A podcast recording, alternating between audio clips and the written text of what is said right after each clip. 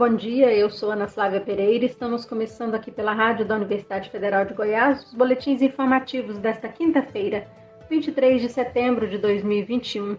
Nossa programação você pode acompanhar nos 870m, pelo site radio.fg.br e pelo aplicativo MinUFG. Os boletins informativos da Rádio Universitária você encontra disponível também em formato de podcast nas principais plataformas digitais. Nesta quinta-feira, Goiânia atende novos públicos na vacinação contra a Covid-19. Adolescentes a partir de 15 anos e imunossuprimidos a partir de 50 anos que já tenham tomado as duas doses da vacina há mais de 28 dias. Os adolescentes precisam realizar agendamento da imunização pelo site ou aplicativo Prefeitura 24 Horas. Eles são atendidos em três locais na capital: Lembrando que segue a vacinação de adolescentes de 12 a 14 anos com comorbidades, portadores de deficiência, gestantes e puérperas. Todos os demais grupos que podem receber vacinas contra a Covid-19 na capital não precisam fazer agendamento. Estes grupos incluem idosos a partir de 70 anos que receberam a segunda dose há mais de seis meses, pessoas com 18 anos ou mais e imunossuprimidos a partir de 50 anos que tomaram as duas doses contra a Covid há mais de 28 dias. Idosos com primeira e segunda dose em atraso e gestantes e puérperas são vacinados exclusivamente no Centro Municipal de Vacinação no setor Pedro Ludovico, também sem necessidade de agendamento. Todos os locais, horários e regras para vacinação contra a Covid-19 em Goiânia podem ser conferidos no site da Prefeitura. Aparecida de Goiânia, na região metropolitana da capital, também ampliou a vacinação contra a Covid-19 a adolescentes a partir de 15 anos de idade nesta quinta-feira. Os adolescentes a partir de 12 anos com comorbidades que cumprem medidas socioeducativas, gestantes e puérperas também continuam sendo imunizados na cidade. Aparecida ainda segue imunizando pessoas a partir de 18 anos, quem precisa receber a segunda dose e idosos a partir de 70 anos e imunossuprimidos com idade a partir de 60 anos. No caso da terceira dose em idosos, é preciso que tenham recebido as duas doses de imunizantes há mais de seis meses e os imunossuprimidos há mais de 28 dias. Lembrando que a Secretaria de Saúde Aparecida de Goiânia oferece uma lista de espera para jovens de 14 anos interessados na chepa da vacinação.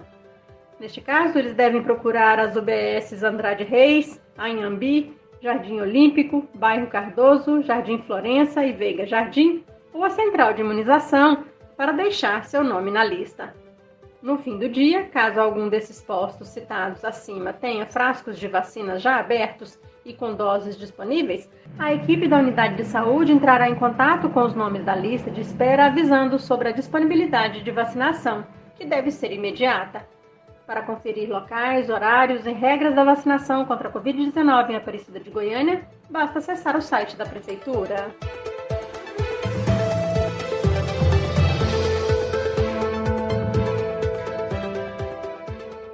E uma semana após recomendar a suspensão da vacinação de adolescentes contra a Covid-19, o Ministério da Saúde voltou atrás e ontem anunciou que adolescentes de 12 a 17 anos, incluindo jovens sem comorbidades, podem ser vacinados.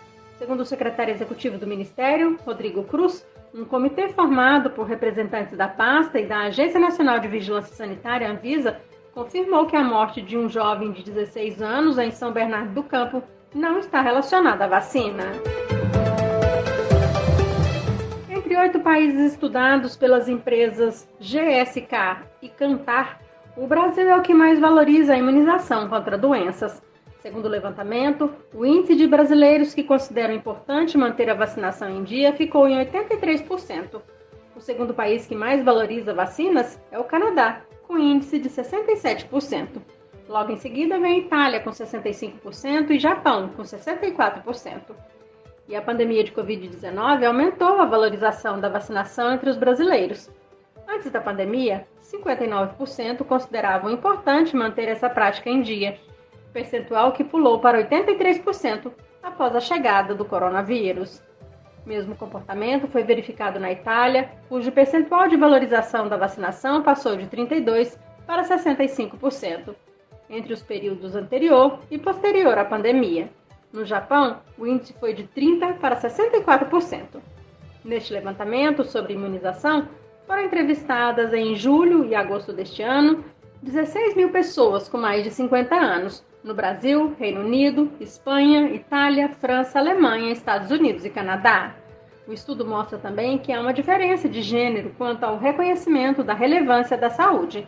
No conjunto dos entrevistados de todos os países, a preocupação foi mencionada por 81% das mulheres e por 71% dos homens. O diretor responsável pelo Exame Nacional do Ensino Médio, Enem Digital, pediu demissão ontem. Daniel Miranda Pontes Rogério, diretor de tecnologia do Instituto Nacional de Estudos e Pesquisas Educacionais Anísio Teixeira, órgão do MEC responsável pela aplicação do Enem, deixou o Instituto há dois meses da prova, prevista para os dias 21 e 28 de novembro. Segundo o INEP, a decisão partiu do próprio servidor, que alegou motivos pessoais para a demissão. Daniel Rogério estava no cargo desde abril deste ano, sendo servidor público de carreira desde 2010. E mesmo com a proximidade do Enem, segundo o INEP, a saída do diretor não irá comprometer a aplicação do exame, porque a equipe é capacitada e especializada para dar continuidade ao desenvolvimento das ações da área. A primeira versão do Enem digital, ou seja, feito no computador, foi realizada no ano passado, e a perspectiva elaborada pelo MEC é de que a partir de 2026 as provas tradicionais, em papel, deixem de existir mas os estudantes não parecem empolgados com a novidade.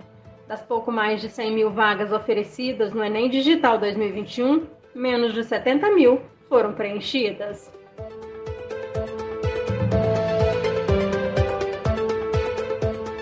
A partir do próximo mês, o Instituto Federal Goiano, IF Goiano, irá iniciar um processo para retomada de atividades presenciais. Portaria que autoriza e normatiza a preparação desse retorno foi divulgada ontem. Para organizar o retorno de atividades presenciais, cada unidade do IF goiano deverá elaborar seu próprio calendário, seguindo as determinações de uma portaria divulgada pela reitoria da instituição. Para garantir a segurança de todos os envolvidos nesse processo, há algumas regras que precisarão ser observadas no retorno de atividades administrativas presenciais. Entre essas regras está a flexibilização de horários e a ocupação máxima de 30% de servidores em cada ambiente respeitando o distanciamento mínimo de um metro e meio entre cada agente. E na elaboração do quadro de horários de cada setor, deverá haver acordo entre chefia imediata e servidores, considerando situações prioritárias, como servidores que apresentem fatores de risco, coabitação com idosos, pessoas com deficiência ou integrantes do grupo de risco para a Covid-19, além daqueles que utilizam transporte público coletivo para o trabalho. Já o retorno de atividades acadêmicas está condicionado à retomada das atividades administrativas presenciais e, para tanto, deverá observar vários indicadores de risco de disseminação da Covid-19 na região geográfica de cada campus. Inicialmente, os campos do IF Goiano deverão ficar abertos para disponibilização de laboratórios de informática, redes de internet e outros ambientes, priorizando estudantes que tenham dificuldade de acesso às atividades remotas. O Instituto Federal Goiano está em 12 municípios do estado de Goiás e reúne cerca de 1.400 servidores, entre técnicos e docentes, e 20 mil alunos distribuídos em 78 cursos de nível técnico superior e pós-graduação lato e estrito senso. No caso dos estudantes, mesmo oferecendo ações seguras de acolhimento e integração, caberá a cada um, ou seu responsável legal, no caso de menores, decidir se retornam ou não às atividades acadêmicas presenciais, pelo menos enquanto não houver a retomada integral. E segundo o reitor do IF Goiano, Elias Monteiro, a decisão pelo retorno presencial das atividades administrativas e acadêmicas é resultado de um longo período de discussões entre a gestão e o Comitê Operativo de Emergência da instituição. A Rádio Universitária, o reitor do IF Goiano, lembrou que a instituição não parou durante a pandemia de Covid-19 e que agora, pelo avanço da vacinação e sinais de arrefecimento da pandemia, é preciso começar essa preparação para a retomada de atividades presenciais. Reconhecemos as dificuldades do ensino em plataforma virtual. Como a vacinação está avançando e muitos indicadores demonstram um arrefecimento da pandemia, nesse momento a ideia é nos prepararmos para o retorno gradativo e seguro às atividades 100% presenciais que provavelmente iniciarão em 2022.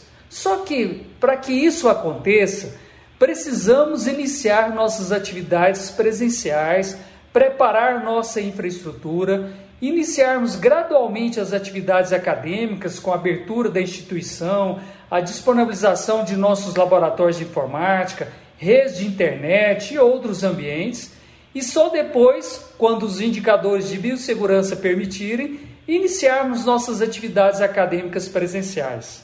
A partir de agora, cada unidade do IF Goiano deverá e poderá elaborar o seu cronograma de retorno gradual e seguro às atividades acadêmicas, observando os indicadores de risco da disseminação da Covid-19 na região geográfica da nossa, do campus ou da nossa unidade. São muitas as dúvidas, cada cidade brasileira tem uma realidade, há inúmeras diferenças entre a teoria e a prática do que realmente vai funcionar. Temos uma certeza, é de que não podemos mais adiar essa conversa. Não vai ser tudo de uma vez, será um processo de aprendizagem. Não vai ser da forma como as nossas expectativas desejam, mas não podemos é ficar aguardando, precisamos começar. Para esclarecer os servidores da instituição sobre os detalhes dessa volta presencial, a gestão do Instituto Federal Goiano fará uma live nesta sexta-feira, dia 24, às 8 horas da manhã, pelo canal oficial da instituição no YouTube. O momento também servirá para tirar dúvidas sobre a nova portaria. Na Rádio Universitária você pode acompanhar o um novo boletim informativo às 11 horas da manhã. Nossa programação você pode seguir pelos 870m, pelo site radio.fg.br e pelo aplicativo 1000FG. Nós também estamos nas redes sociais. Curta nossa página no Instagram e no Facebook. E lembre-se, a pandemia de Covid-19 não acabou. Se puder, fique em casa. Ajude no combate ao coronavírus. Ana Flávia Pereira, para a Rádio Universitária.